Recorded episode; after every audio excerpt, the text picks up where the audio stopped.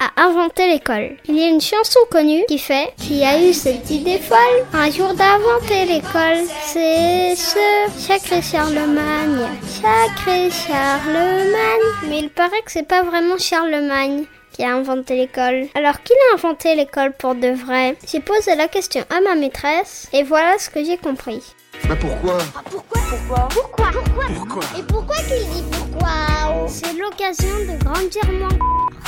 Tire ma L'école, c'est-à-dire apprendre aux enfants des connaissances, existait bien avant Charlemagne. Il faut remonter plus loin que l'Antiquité. En fait, au temps des Gaulois, l'école se faisait à l'oral. On n'apprenait pas à écrire. Les druides apprenaient aux enfants des poèmes, des recettes et des chiens. À Rome, les enfants devaient aller sur la place publique tous les matins pour apprendre le grec et le latin. Donc ça, c'était bien avant Charlemagne. Au Moyen Âge, les enfants des riches familles apprenaient avec des prêtres et des moines.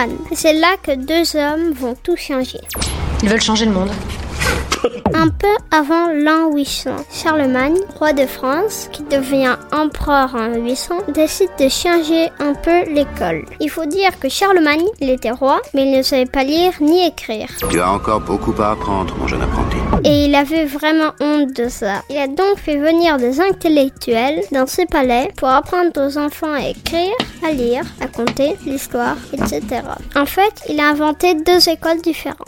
Il a inventé une école pour les enfants qui allait devenir les dirigeants de l'église catholique. Ça allait devenir des prêtres et des évêques. Eux avaient école dans les monastères. La deuxième école qu'il a créée, c'était pour éduquer les enfants qui allaient gérer les affaires de l'État. C'est en 789 qu'il ordonne ainsi que les monastères forment les garçons pour qu'ils sachent lire et écrire. Les garçons, mais pas les filles, vous aurez remarqué. Il n'était pas très moderne, ce sacré Charlemagne. Alors écoutez, là, mon petit Marcel, là, Oui. là, écoutez, pour le Oui.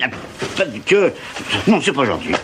C'est pas gentil, vous n'êtes pas gentil. En organisant l'école, on dit que Charlemagne a restauré l'enseignement, comme au temps des Romains. Il l'a organisé, mais il ne l'a pas inventé. Le deuxième homme important pour l'école, c'est Jules Ferry. Jules Ferry est né en 1832. Il a été maire de Paris, ministre, et même président du Conseil des ministres. Il est très fort. En 1879, il devient ministre de l'instruction publique. Donc c'est un peu le ministre de l'école. Et il fait voter plein de lois, notamment rendant l'école obligatoire pour tous, garçons et filles, une école gratuite pour tous et une école laïque. Laïque, ça veut dire qu'il ne dépend pas de l'église. En faisant ça, il permet à tous les enfants de France d'aller à l'école et d'avoir les mêmes chances dans la vie pour essayer de faire le métier qu'ils rêvent. Va, accomplis ton rêve.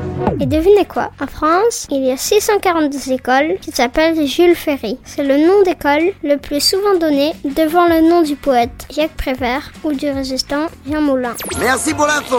Eh oui. Donc, la fameuse chanson Sacré Charlemagne a tout faux. L'école a été inventée à l'Antiquité, a été organisée par Charlemagne et est devenue obligatoire pour tous les enfants grâce à Jules Ferry. Et voilà, je crois que je t'ai tout dit. C'est bon, t'as tout compris? On tire ma